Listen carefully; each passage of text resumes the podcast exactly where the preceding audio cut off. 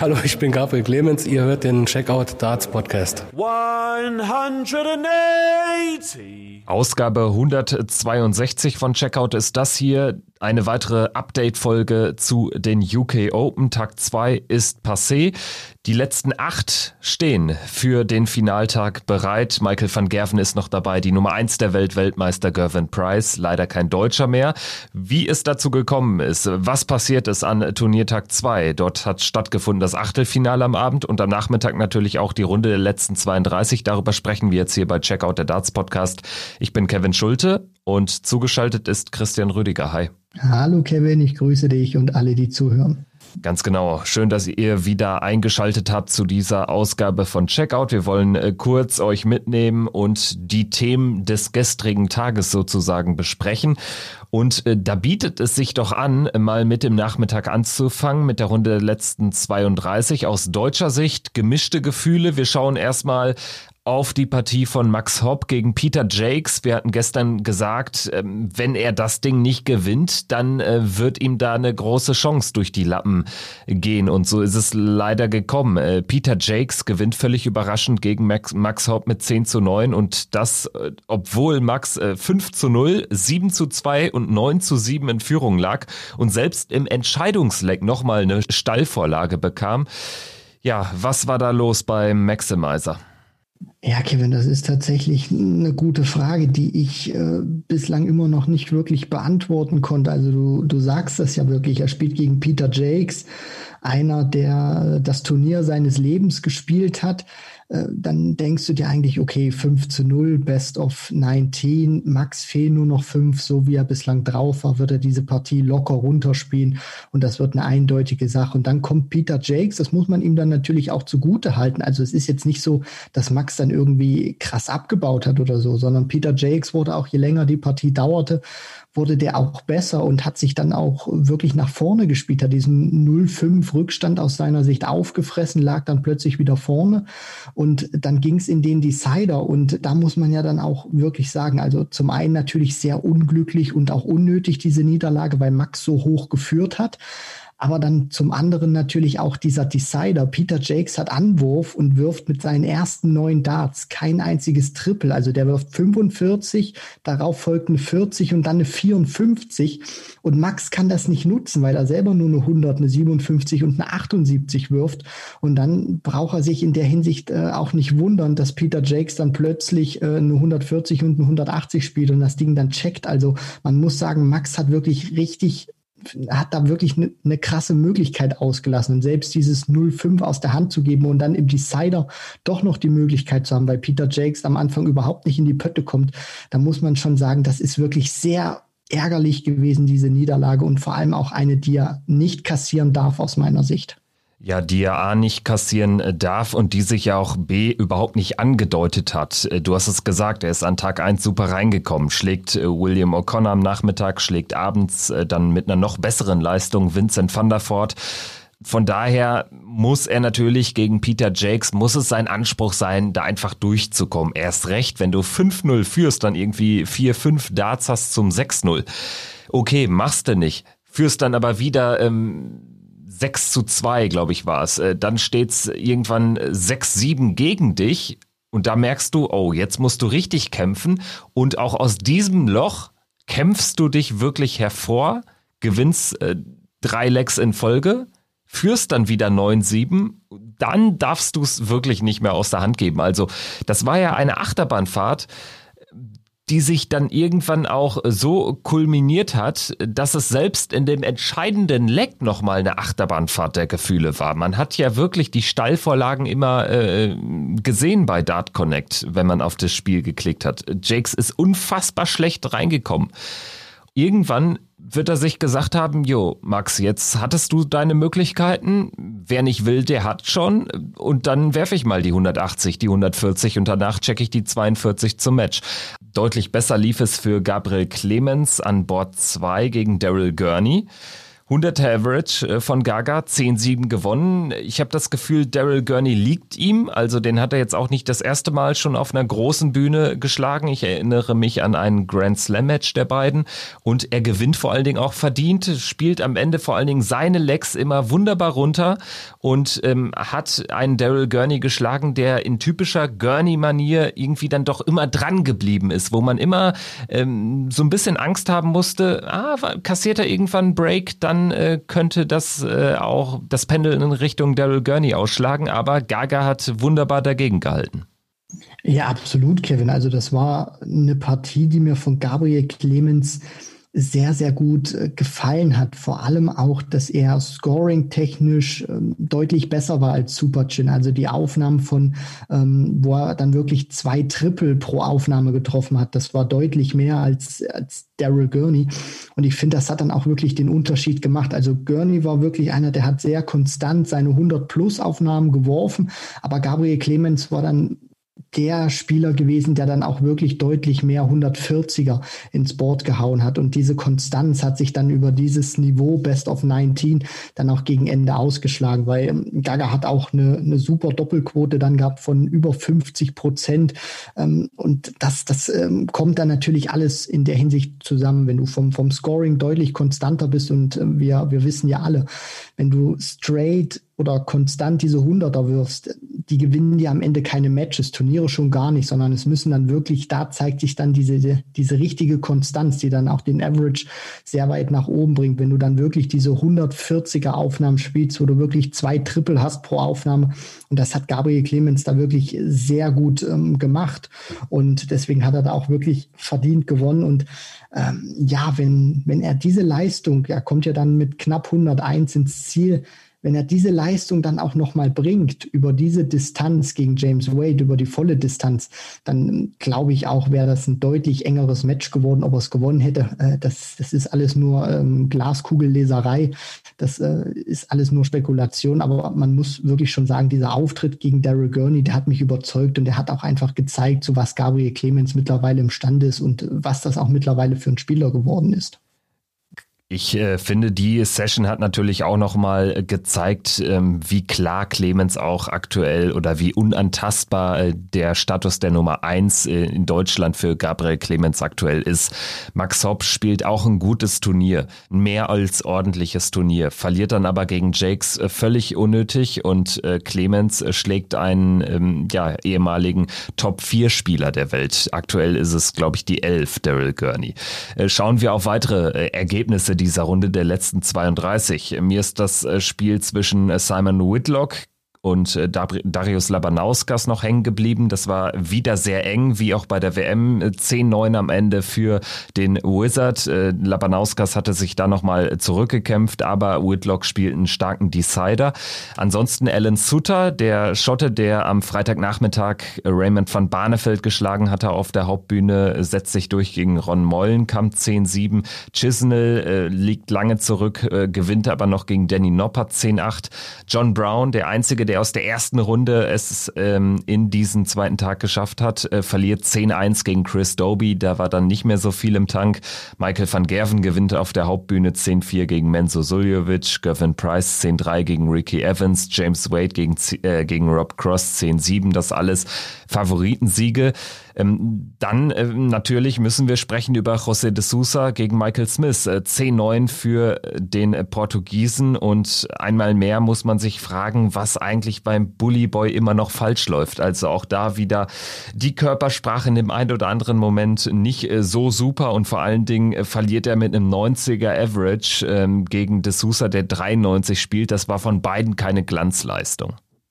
Nee, Kevin, also das war ähm, nicht das große Spektakel und äh, man hätte es sich wirklich erhoffen können, weil wir wissen alle, Michael Smith, großartiger Scorer, José de Sousa auch, der kann die ganz großen Averages ins Board brennen. Und ja, was, was Michael Smith angeht, ähm, der musste in diesem Match viele frustrierende Momente verarbeiten. Also die waren da wirklich wieder gegeben für unser mentales Sorgenkind, wenn ich ihn mal so ähm, bezeichnen kann. Ähm, das Sousa hat eigentlich ohne wirklich eine richtige Dominanz auszustrahlen oder erzeugen zu können, eine große Lücke gerissen. Dann ist auf 6 zu 1 ähm, wirklich dann auch davongezogen. Aber das war wirklich, fand ich, eine zähe Partie, Kevin, ohne die großen Highlights. Und ähm, auch wenn das ergebnistechnisch gut für De Sousa aussah, ging bei ihm auch spielerisch jetzt nicht wirklich viel zusammen, genauso wie bei Michael Smith. Aber was eben der Unterschied ist zwischen De Sousa und Smith, Smith, finde ich, hat sich auch von der Körpersprache da überhaupt nicht gut präsentiert, auch wenn er sich dann ähm, immer mal wieder näher ranspielen konnte an De Sousa, wenn er diese Lücke mal verkürzen konnte auf zwei Legs zum Beispiel, dann äh, ja, haben die, die, die äh, Doppel dann in der Hinsicht kurz funktioniert, aber als er dann wieder fast dran war, haben sie dann plötzlich nicht wieder funktioniert. Und dann dachtest du dir, okay, jetzt liegt dann 6-9 hinten, jetzt geht es eigentlich komplett den Bach runter. Aber Pustekuchen, also De Sousa hat das dann auch wirklich nicht, nicht äh, klar ins Ziel bringen können, sondern hat es dann wirklich nochmal spannend gemacht. Der Bully Boy hat dann auch nochmal von, von der Körpersprache, was ich dann zumindest gut fand in, in diesen drei Legs, äh, sich ein bisschen kämpferisch gezeigt, aber im, im Decider äh, ja, war, hat dann De Sousa seinen Vorteil danach ausgespielt, kommt mit den ersten neun Darts unter 100 Punkten, 99, um genau zu sein. Und beim Bully Boy hast du dann auch wirklich gesehen, diese, diese Aufnahmen von De Sousa, die haben ihm zugesetzt und dass er dann selber überhaupt keinen Druck mehr entfachen konnte, dass er sich trotz dieser ähm, Lecklücke von, von drei Lecks vom, von 6, 9 auf 9, 9 wieder ranspielen konnte und es eben die Cider dann nicht gebacken bekommt. Das hat ihn dann schon wirklich wieder zugesetzt, hat man dann schon gesehen. Der hat dann auch in diesem Decider dann auch wirklich schon sprichwörtlich und buchstäblich aufgegeben. Und ja, das ist, äh, glaube ich, so eine, so eine never-ending Story, wo er ein bisschen aufpassen muss, dass ihm das nicht seine ganze Karriere über begleitet. Michael Smith weiß, ist ein großes Talent und wenn der wirklich mal von der Birne fit werden sollte, dann kann der auch diese Matches äh, auf, auf seine Seite ziehen. Deutlich hochklassiger war die äh, Partie äh, von Johnny Clayton gegen Dirk van Dijvenbode. 10-3 sicherlich ein Ergebnis, was man in der Deutlichkeit nicht erwarten konnte, obwohl Clayton natürlich schon jetzt äh, monatelang angedeutet hat, äh, zu was er imstande ist. Und auch hier spielt er eine 108 im Average und ähm, der vermöbelt Dirk van Dijvenbode, der selbst an den 100 kratzt. Also das war schon à la Bonheur. Umso erstaunlicher dann allerdings, und jetzt würde ich ganz gerne den Spagat äh, schaffen zur Runde der letzten 16 zum Achtelfinale am gestrigen Abend. Johnny Clayton verliert dann mit 10-3. Mit dem gleichen Ergebnis verliert er gegen Christoph Ratajski, der, der alles getroffen hat in dem Match. Also das war sicherlich ein Ergebnis, was man in der Deutlichkeit auch nicht so erwarten äh, konnte. Ratajski setzt sich durch, äh, zieht ins Viertelfinale ein und mit dem Polen wird zu rechnen sein, auch wenn wir gleich natürlich noch über seinen äh, Viertelfinalgegner dann sprechen. Ja, Kevin, genau. Das machen wir alles schön der Reihe nach und äh, dieses Match gebührt auch äh, wirklich, dass wir es nennen und diese Leistung von, von Christoph Ratajski, die muss man da auch wirklich anerkennen. Der geht mit 5 zu 0 aus der ersten, äh, aus der ersten Session raus. Der hat da Johnny Clayton, den, den Spieler momentan, der, der diesen Circuit so rockt wie kaum ein anderer hat er wirklich überrannt in der Anfangsphase, gibt ihm gleich die 122 im ersten Leg mit zum Break, sichert sich dann das zweite Break zum 13 0 mit einem 128er Finish, setzt einen Elver hinterher. Also unfassbar hoher Standard, den er da gespielt hat. Und auch danach ging das blitzsauber weiter. Der hat immer wieder, hat er sich auf der linken Spur befunden. Christoph Ratajski, das Gaspedal war vollkommen durchgedrückt, hohes Scoring. Der hat die Legs sehr schnell wegchecken können und den, den Druck auf Johnny Clayton hat er nie sausen lassen. Also Clayton konnte sich da auch nicht mal irgendwie trotz dieses hohen Rückstands, den er hatte, dass er sich dann irgendwie mal drauf besinnt und sagt, okay, jetzt lässt mich der Ratajski vielleicht meine eigenen Lecks mal ein bisschen entspannter spielen. Da war überhaupt nichts zu spüren. Clayton hat Leck für Leck diesen Druck einfach gespürt und man hat das ja dann auch gesehen. Also Johnny Clayton hat das ja dann auch mitbekommen, dass er diese Megaleistung, die er gegen Dirk van Dijvenbode hatte, wo er ja, glaube ich, nur drei Doppel oder so äh, verpasst, also wo er auch wirklich monstermäßig gespielt hat, dass er an dieses Niveau nicht mehr rankommt und auch anerkennt, dann genickt und äh, das auch wirklich gewertschätzt, was sein Gegner da, was Christoph Ratajski da gespielt hat. Und ich glaube, er hat das dann auch selber gemerkt irgendwann, als der Rückstand dann auch so groß war. Ich komme in mein Spiel nicht rein. Ratajski lässt eigentlich auch nichts, nichts aus, lässt mich auch nicht wirklich reinkommen in dieses Spiel, dass da nicht mehr viel zu holen war an diesem Abend. Also man muss wirklich schon sau, äh, sagen, blitzsaubere Leistung vom Polish Eagle. Ja, ich fand auch spätestens als Ratajski das 8-1 gemacht hat, die Kamera dann äh, Clayton in den Blick genommen hat, da hat man gemerkt, er hat äh, zu dem Zeitpunkt die Niederlage akzeptiert. Und ähm, wahrscheinlich muss man das dann auch in so einer Phase, wo man gegen einen so übermächtigen Gegner spielt und selbst ja auch äh, mit den letzten Monaten sehr zufrieden sein kann. Da ist äh, das Pendel dann häufig in Richtung äh, von The Ferret ausgeschlagen. Insofern wird er wahrscheinlich trotzdem ruhig schlafen können. Ähm, schauen wir auf die weiteren Viertelfinalisten. Gervin Price gewinnt 10-5 auf der Hauptbühne gegen Chris Doby. Dave Chisnell gewinnt 10-8 nach äh, Rückstand gegen Alan Sutter. Am Ende gewinnt er, glaube ich, vier Legs in Folge. Also diese märchenhafte Reise von Sutter endet im Achtelfinale. Michael van Gerven im letzten Match des Abends 10-9 Sieger gegen äh, José de Sousa. Das war sehr, sehr eng. Am Ende van Gerven aber im Decider der, der bessere Mann und ähm, lässt er dann auch kein Matchstart äh, gegen sich zu. Devin Peterson Larsen gewinnt auf der Nebenbühne 10-4 gegen Peter Jakes. Äh, Simon Whitlock gewinnt wieder 10-9 gegen Brandon Dolan. Luke Humphreys 10-4 Sieger gegen Martin Klärmarker. Klärmarker ähm, hier auch irgendwie nie so richtig über 80 hinausgekommen in, äh, in äh, diesem Turnier, beziehungsweise in den 90er Bereich konstant rein geprescht. Das ist ihm nicht gelungen. Deswegen kann man da auch von einem überraschenden Achtelfinaleinzug sprechen. Für Humphreys geht die Reise noch weiter. Und wem es aufgefallen ist, über ein Achtelfinale haben wir noch nicht gesprochen, das werden wir jetzt nachholen. James Wade gewinnt gegen Gabriel Clemens mit 10-5 und das war ein Klassenunterschied. Also Gaga ist da anders als im Spiel am Nachmittag gegen Gurney gar nicht in die Begegnung gekommen. Da lief nichts zusammen, obwohl er 2-0, glaube ich, in Führung gegangen ist, dann auch Chancen hatte, ähm, diese Führung vielleicht sogar auszubauen. Äh, nee, Quatsch, also äh, 2-0 war in Führung, dann 3-2 nochmal in Führung gewesen, 4-3 in Führung gewesen, aber äh, danach äh, gehen sieben der letzten acht Legs in Richtung von The Machine und insofern gewinnt Wade auch verdient. Ja, James Wade war in dieser Partie ich glaube, die Anfangsphase konnte Gabriel Clemens das noch ähm, sehr gut dann auch kaschieren, weil er dann auch ähm, ja noch ähm, gutes Timing gehabt hat. Aber die Konstanz hat sich dann wirklich auch durchgesetzt von James Wade. Der kommt dann mit einem 100er Average dann raus, hat das wirklich äh, gerade hinten raus, finde ich, sehr konstant, sehr, sehr souverän gespielt. Gaga hatte dann auch Probleme in die Triple reinzukommen, hatte dann diese, diese Stärke, die ihn ja gegen Gurney ausgemacht hat, wo er wirklich viele Aufnahmen hatte mit zwei Trippeln, die war dann überhaupt nicht mehr existent gewesen und hat dann auch viel gestreut, wo er dann auch runtergehen wollte auf, auf die 19. Da ist der Dart mal in der 7 gelandet oder in der 3. Und das kannst du dir dann gegen James Wade einfach nicht leisten, der ganz genau weiß, wie er diese, dieses Spiel spielen muss. Und ich fand, das war auch ein Stück weit so eine Art Doublette gewesen, Kevin, diese Partie gegen Gabriel Clemens. Wade hat das gegen, gegen Cross schon gut gemacht in der Runde zuvor, wo er dann dieses Break hatte, wo er dann auch den Vorsprung hatte. Da hat er Cross dann auch, der natürlich ausgelassen hat auf die Doppel, hat er überhaupt nicht mehr reinkommen lassen, hat genau gewusst, wie er das mit dem Break-Vorsprung spielen muss. Und gegen Gabriel Clemens hat er sich dann auch ab dem Zeitpunkt, wo er dann auch wirklich vorne war, wirklich gezeigt, was das für ein ausgepuffter Hund ist. Er weiß ganz genau, welche Darts er zu welchem Zeitpunkt auspacken muss.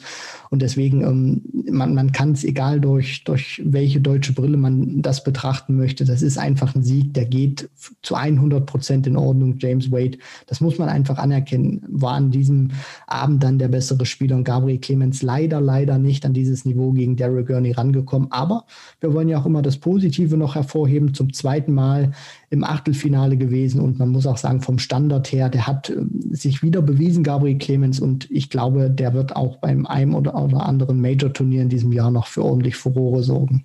Ja, und vielleicht schafft er dann auch den, den magischen Sprung ins Viertelfinale. Also das Achtelfinale, das ist ja fast schon Soll bei Gabriel Clemens mittlerweile. Das erreicht er gefühlt bei jedem Major, aber es geht eben noch nicht darüber hinaus. Nichtsdestotrotz, wie gesagt, gutes Turnier gespielt, 7500 Pfund mitgenommen für die Rangliste. Dort ähm, hat er sich äh, von 29 auf 28 verbessert vorbei an Jamie Hughes. Also er marschiert weiter in langsamen Schritten nach oben. James Wade ist marschiert ins Viertelfinale und wir schauen uns jetzt die Auslosung an. James Wade spielt gegen Simon Whitlock, so ein kleines Vintage-Duell. Gervin Price gegen Devin Peterson, Dave Chisnell gegen Luke Humphreys und Christoph Ratajski gegen Michael van Gerven.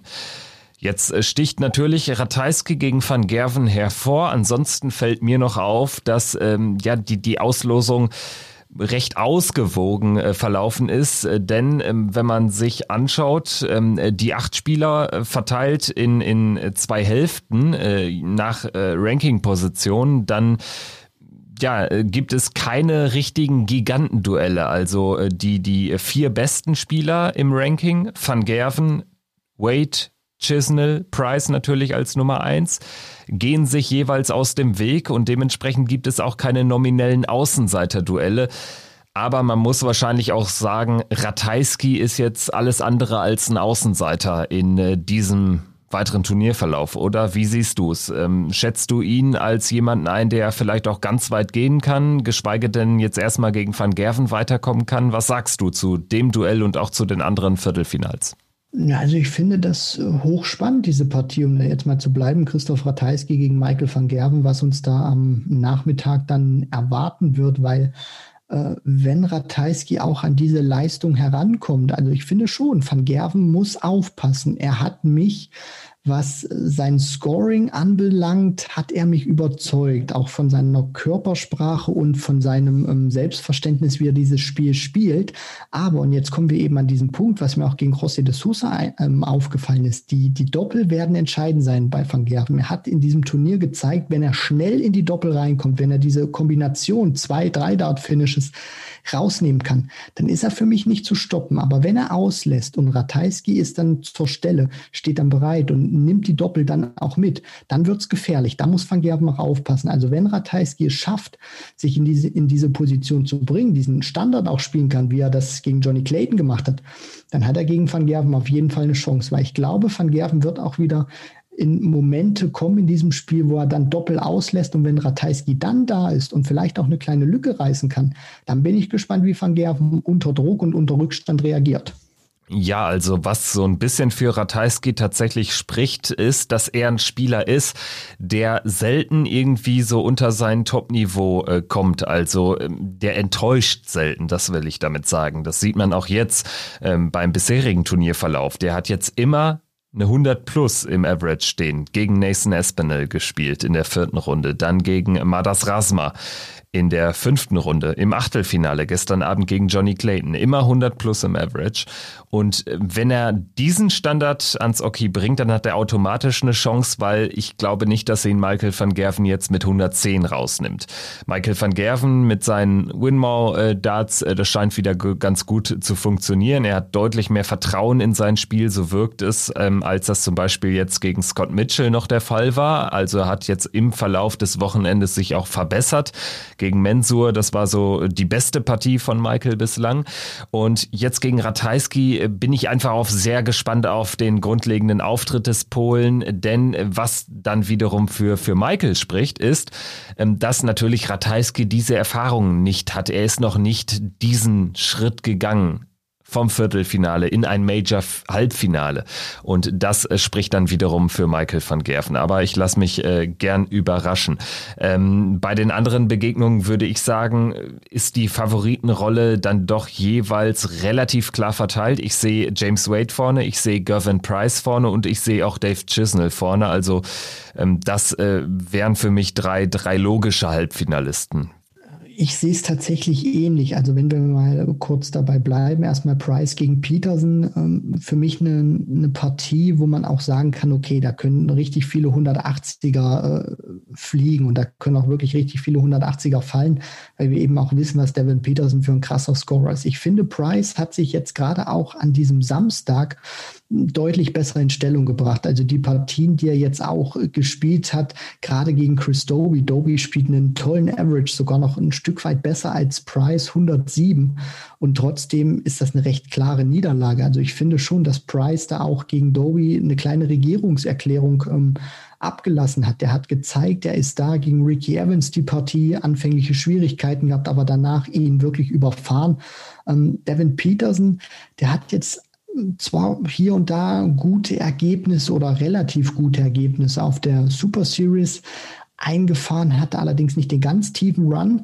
Was mir bei ihm ein bisschen fehlt, das sind diese, diese ganz hohen Averages, die wir im vergangenen Jahr von ihm gesehen haben. Deswegen glaube ich, dass sich die Konstanz von Price da auch wirklich durchsetzen wird. Und wenn Peterson jetzt nicht über 100 spielt, weil ich glaube, den wird er brauchen. Dann wird er gegen Price zumindest in seiner jetzigen Verfassung keine Chance haben. James Wade gegen Whitlock hm, bin ich ein bisschen unentschlossen, weil Whitlock ein großer Kämpfer, so, so ein bisschen unscheinbar hat er sich ja jetzt auch ins Viertelfinale gespielt, weil er eben auf der Hauptbühne noch nicht präsent war.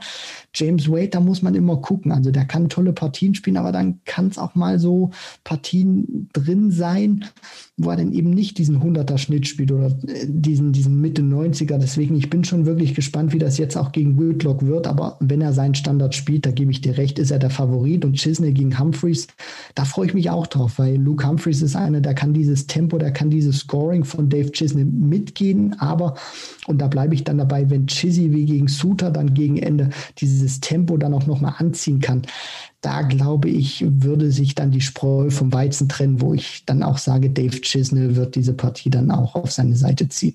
Ja, wer weiß, vielleicht ähm, werden wir an diesem Wochenende Zeuge des ersten Major-Triumphes von Dave Chisnell. Die UK Open machen es vielleicht möglich.